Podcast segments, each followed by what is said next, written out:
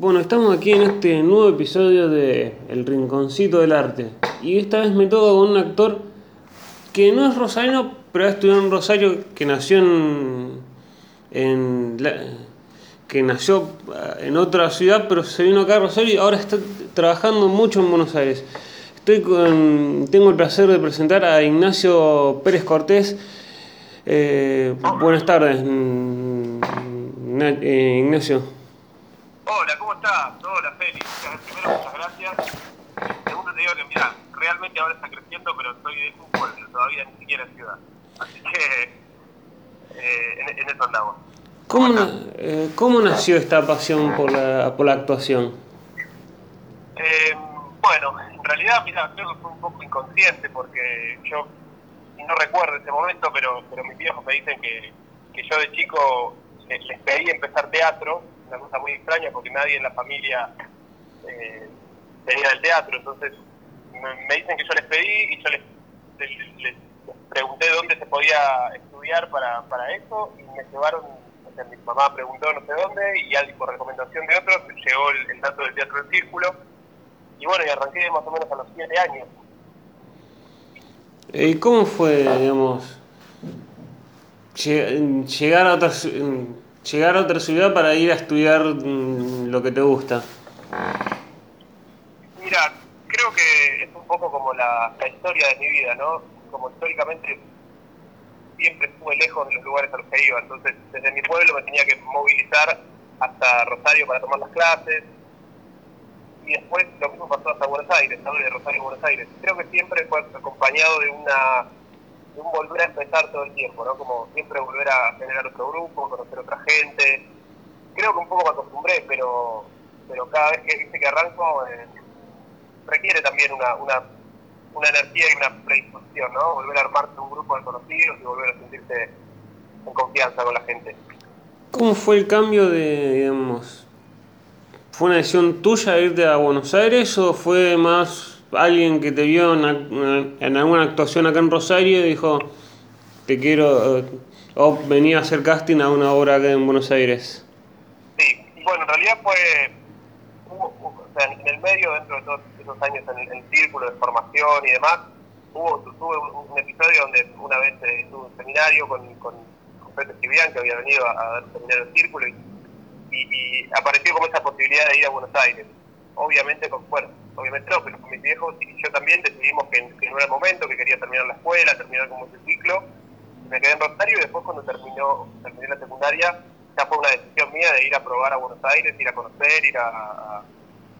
nada, había tomado la decisión de que quería hacer esto toda la vida, así que no vine con un trabajo, vine a tomar clases, venía tres veces por semana a Capital y me, me quedaba en, en lo de mi tía que vive en Loma de Zamora y me volví a Rosario, entonces el primer año hasta, hasta conseguir el trabajo fue eso, fue esporádico, iba, tomaba clases, volvía, siempre viajando. eso. El, estu- digamos, el estudio fue en un, en un lugar mm, que vos, digamos, fui, conseguí, digamos, que sabías dónde estudiar o fue como, me voy a Buenos Aires ya sabiendo dónde puedo ir a estudiar.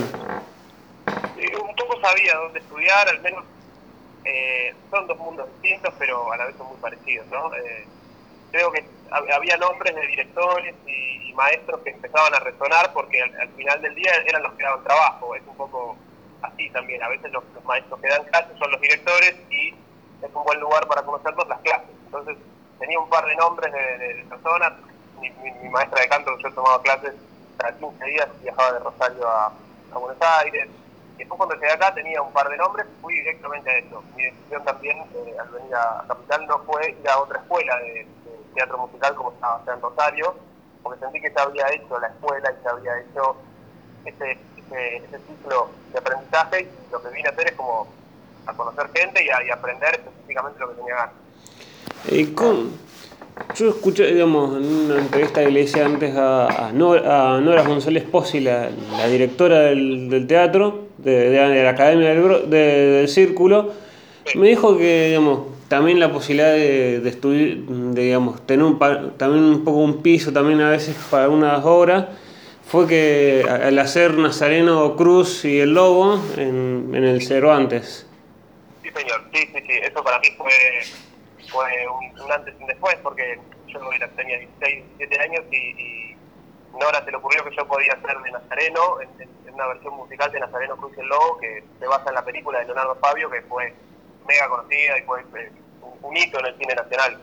Y la idea de, Nora era hacer esto, hacer un musical y que yo haga de Nazareno y que el logo lo hacía Hernán Piquín.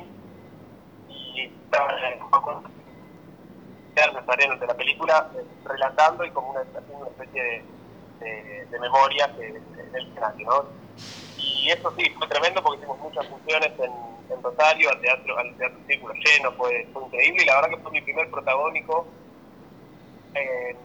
así, abierto, ¿no? Como de un espectáculo tan grande además, porque había mucha gente y, dentro del elenco había maestros míos, compañeros, o sea que también fue una gran responsabilidad y aprendí muchísimo. Después vinimos a hacerlo al, al, Cervantes acá en Buenos Aires y eso también fue, y eso creo que también fue un poco el quiebre como, ah, creo que quiero venir acá y ver qué pasa, dar, darme una chance en el mundo profesional. Eh, ¿Cómo ¿Cuál fue la primera hora, más allá mientras estudias, que si fue, fue por casting o por recomendación de, de alguien, de, tus profesores, que hiciste en Buenos Aires? Eh, la primera hora que hice acá en Buenos Aires fue, eh, bueno, después de Nazareno, obvio, pero eso ya veníamos de allá del círculo. la primera de acá fue Más de 100 Mentiras. Eh, la verdad se dio todo muy loco. Yo más que, sí, un poco por recomendación, pero después al fin del día yo fui a la audición y fue un, proceso de audiciones largas y, y, digo, tenés que ganar el lugar al final, ¿no? Pero eh, creo que más decir mentiras que era un musical con de Joaquín Sabina, que vino un director español de acá, que lo había escrito la obra y le dirigió en España, vino acá, se tomaron audiciones y bueno, quedé ahí para, para bailar, porque también bailaba, entonces era parte del elenco y además reemplazaba a uno de los protagonistas también fue un gran aprendizaje porque recién llegado de, Buenos Aires había un montón de códigos y de cosas que yo no sabía y que tuve que ir aprendiendo. Es como viste pasar al, mundo profesional. Eh, ¿Cómo eso fue. Eh, eh, ¿Cómo fue, digamos, también, tras, pues no, si no mal por lo leí, trabajaste con, en con, grandes actores, trabajaste en más de 100 mentiras? Sí, sí, grandes actores, ahí está, bueno, actores de Hola. Sebastián Holz, eh, Cristian Jiménez, Carlos Silveira, eh, Néstor Sánchez, Lucy Priota, y un montón de compañeros que después me los fui encontrando a lo largo de los años en distintos lugares. Eh, fue un hermoso, un hermoso proyecto, la verdad que re lindo. Para mí fue muy hermoso estar ahí. ¿Y cómo llega el tema del bailando después? El tema del bailando un poco llega por eh, me, terminaron escribiendo, me llegó un, mensaje de un conocido con quien yo había compartido elenco. Eh, estaban buscando a una persona para hacer el video de apertura del 2014. Entonces eh, fui a la audición esa, quedé para hacer el, el, video de apertura viajé a Puerto Madryn, viajé, a, Calafate, fue re, re lindo también. Y después el otro año, porque ese año no estuvo el bailando, o, estuvo a fin de año, y al otro año me, me avisaron para que vaya a la audición es un poco así, ¿no? Como entre recomendación y audiciones, porque te recomiendan para ciertas audiciones que capaz que no te enteras y después tenés que ir a, mostrar. Y fui a la audición, había un montón de gente y bueno, finalmente quedé. Fue en el 2015. Estuvimos con Mar Viveles desde marzo hasta noviembre. También otro mundo muy muy diferente, ¿no? Al, que yo me imaginaba. Eh, pero también es mucho aprendizaje, muy, muy, muy bueno. Eh, ¿Cómo es el mundo digamos, del bailando? Que son, se, se arman, mm, salen los quilombos, de, se pelean tal con tal, no sé si te sí, involucran Creo que el, el, programa es eso, ¿no? Digo, el programa, el baile creo que es una excusa para, para que pasen todas esas cosas dentro del elenco que está ahí, ¿no? Eh, yo la verdad aprendí mucho desde, lo, desde, el, tema del baile, desde el tema de, tanta porque es un lugar que la verdad que lo ve todo el mundo y es una exposición muy grande a la que yo no estaba acostumbrado. Eh, la gente sabía mi nombre, me reconocía en la calle, yo que era bailarín nada más. Eh, pero, pero bueno, me di cuenta que, lo que yo estaba buscando realmente no era por ese camino y yo no me sentía cómodo siendo solamente yo, ¿no? Otra cosa es eh, en un contexto de, una obra, de un personaje, de un lugar o de un rol, y otra cosa es ser yo que baila, ¿viste? Entonces, eh, todo se tiraba al plano personal. Yo no, la verdad que no, no tengo ese código y no me sé manejar, entonces eh, me di cuenta que ahí era como, bueno, no es solo bailar, es también un montón de otras cosas que tenés que tener esa, cualidad, ¿no? De estar ahí y hablar de vos, y hablar de, no sé, y, un poco un poco inventar, un poco no, ¿viste? como, es un juego, esto hoy. Es un juego que, nada, yo no, no, no, me, no me vi como al, jugar, pero la verdad que todos son geniales, la producción re bien y todos los compañeros, la verdad que estuvo muy bien. Eh, ¿Cómo es la experiencia, digamos, el vivir a, ¿Qué ves que cambiaste desde que te fuiste a vivir en Buenos Aires con, no, viviendo lo de tu tía a no sé si ahora vivís solo? Sí, sí, eh, viví solo y ahora vivo con mi novia, ahora estoy eh, conviviendo con ella, pero sí, desde, en realidad desde que empecé a trabajar me estaba en lo de mi tía y después fue también una decisión animarse a tener un alquiler y a tener una, una casa solo y porque también se necesita un flujo de trabajo para mantener ciertos gastos como una casa, por ejemplo. Eh, y eso también te lo da como estar un poco en el ruedo, ¿no? Como conocer gente y saber dónde está el trabajo y cómo moverse para que eso siga pasando y por suerte eh, hasta ahora sigo trabajando, pero fue una, una gran decisión también, en medio un salto de fe. Eh, ¿Y cómo es agarrar y hasta el, año pasado, no sé si todavía siguen en, cartelera, y, hacías obras Rapunzel y La Reina del Pabellón, ¿cómo es? hacer dos personajes, digamos, que son distintos, pues uno es más para uno infantil y otro es más una obra de comedia negra. Sí, eh, y la verdad que es un entrenamiento. Es, eh, uy, perdón que suena. No pasa nada. No pasa la ambulancia. Eh, es un entrenamiento porque la verdad que cada cosa requiere algo distinto de lo que yo puedo ofrecer. Y después un poco con los ensayos y, con la repetición del material y, ir encontrando ese personaje, ir encontrando esto, después ya es más sencillo acceder a, ese personaje, ¿no? Como que después de armar algo y donde ya tenés la letra y sabes qué estás diciendo y cada texto se vuelve a resignificar y armás un, personaje, algo que contenga todo eso, después a mí al menos en, mi cabeza se hace más fácil acceder a ese personaje cuando ya está en funciones, ¿no? Entonces cuando yo ya sé cuál es el lugar lo encontré y siento que, ah, bueno, para mí el personaje es esto, es más sencillo eh, encontrarlo, pero bueno, de todas maneras es un, es un gran entrenamiento porque requieren energías muy distintas. Eh, a, ver, La Reina Pabellón era una obra muy oscura, una comedia en verso que hablaba sobre, era una sátira sobre la cárcel y sobre el sistema judicial y era una cosa un poco más crítica y Carpusera era un show para niños, un show la familia con pantallas y luces y todo, o sea que también era distinto porque la función era un teatro muy grande y el otro era un teatro muy pequeño.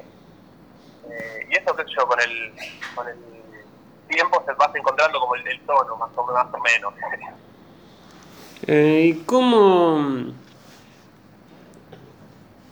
Con, ¿Con cuál de los artistas que, de los que por ahora compartido escenario decís, me sorprendió por lo buena persona, por lo como humanamente es o cómo labura como profesional.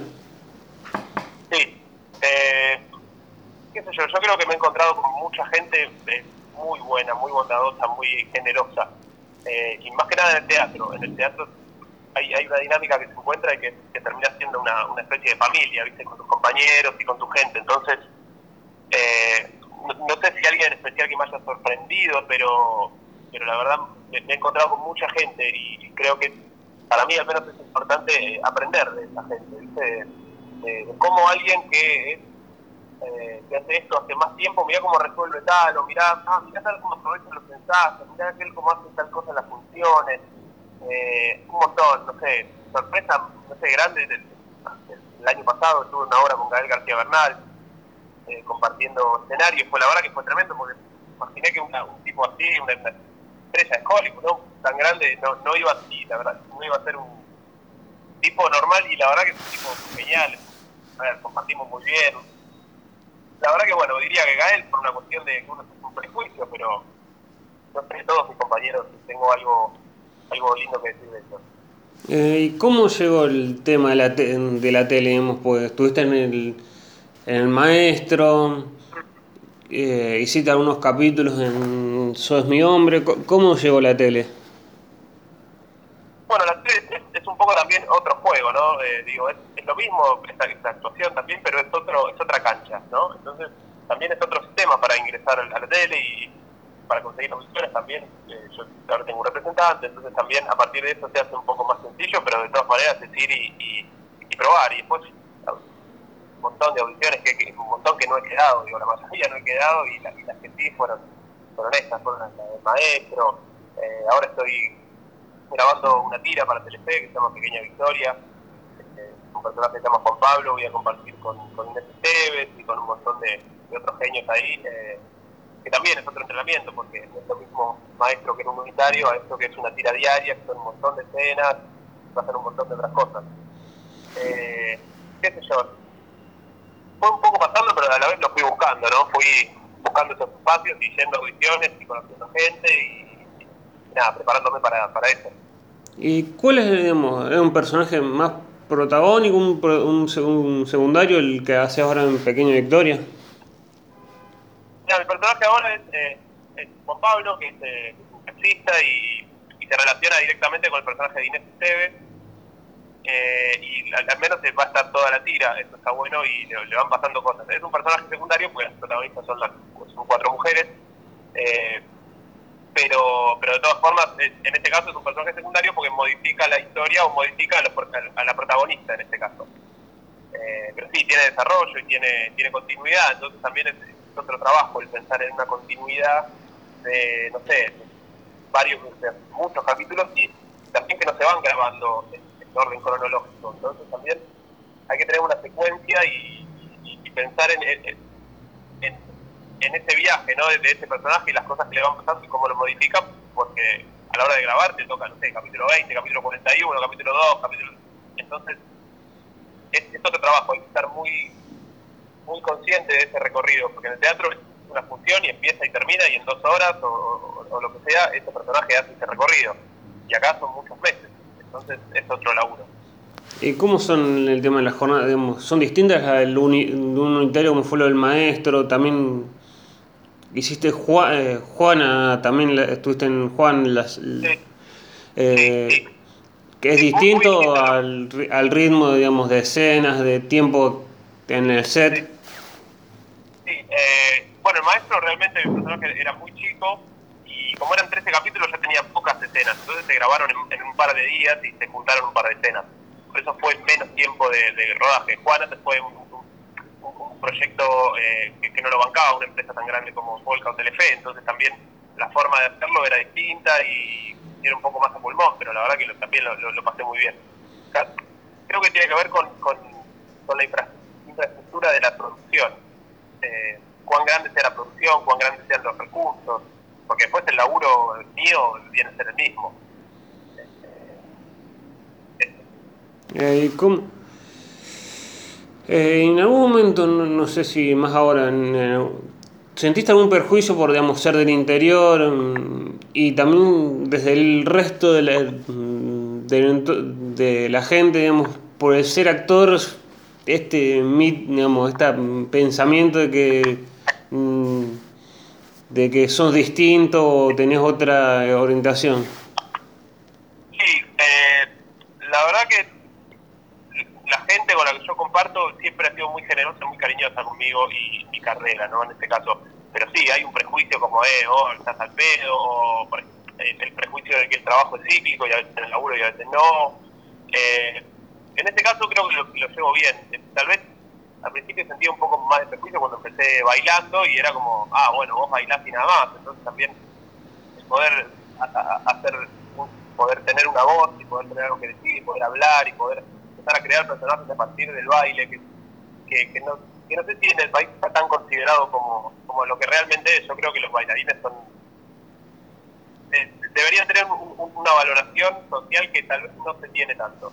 Eh, ahí sí un poco, un poco sentí como en ese prejuicio de que, ah, bueno, bailás y no hablás, o si sos actor no sos bailarino, esas cosas, me parece que no es así, porque uno es, eh, uno estudia para, para hacer la mayor cantidad de cosas que es posible, entonces ahí un poco sí, pero ahora la verdad que no, no, no, siento prejuicio porque además es lo que elijo todos los días y es lo que me hace feliz y por suerte estoy trabajando y estoy contento y la gente que me quiere y está al lado mío lo sabe y se lo explico y lo entiende, si no, no, no, no distinto prejuicio de alguien que, de, mi entorno te lo diría y no, no, compartiría. Eh, ¿Cómo ¿Cómo es trabajar, digamos, con el tema ahora, con mucho el feminismo, el tema de los de la actuación es más, más difícil con el tema, digamos, que lo puedan considerar más algo esté marcado en, el guion, en el guion o algún movimiento tosco en, la actuación? No, sé, o sea, yo creo que, es un movimiento que nos atraviesa como sociedad, entonces también hay cosas que empiezan a cambiar en todo ámbito, me parece, ¿no? Como hay un tratamiento con las personas que, empieza a cambiar, hay, hay como una cosa que viene de generaciones anteriores que todos creo que debemos cambiar un poco y estar más conscientes con eso. No siento que, que, modifique, yo creo que, al menos siento que siempre me he manejado con, respeto para todos y siempre de a siempre charlando con el otro, preguntando si está bien, no, eh, no, no sé si siento un cambio, lo que sí siento es este, este cambio social que, que, atraviesa todas las, áreas ¿no? de la vida. Eh, con, digamos, más allá, digamos, sabes cantar, bailar y actuar.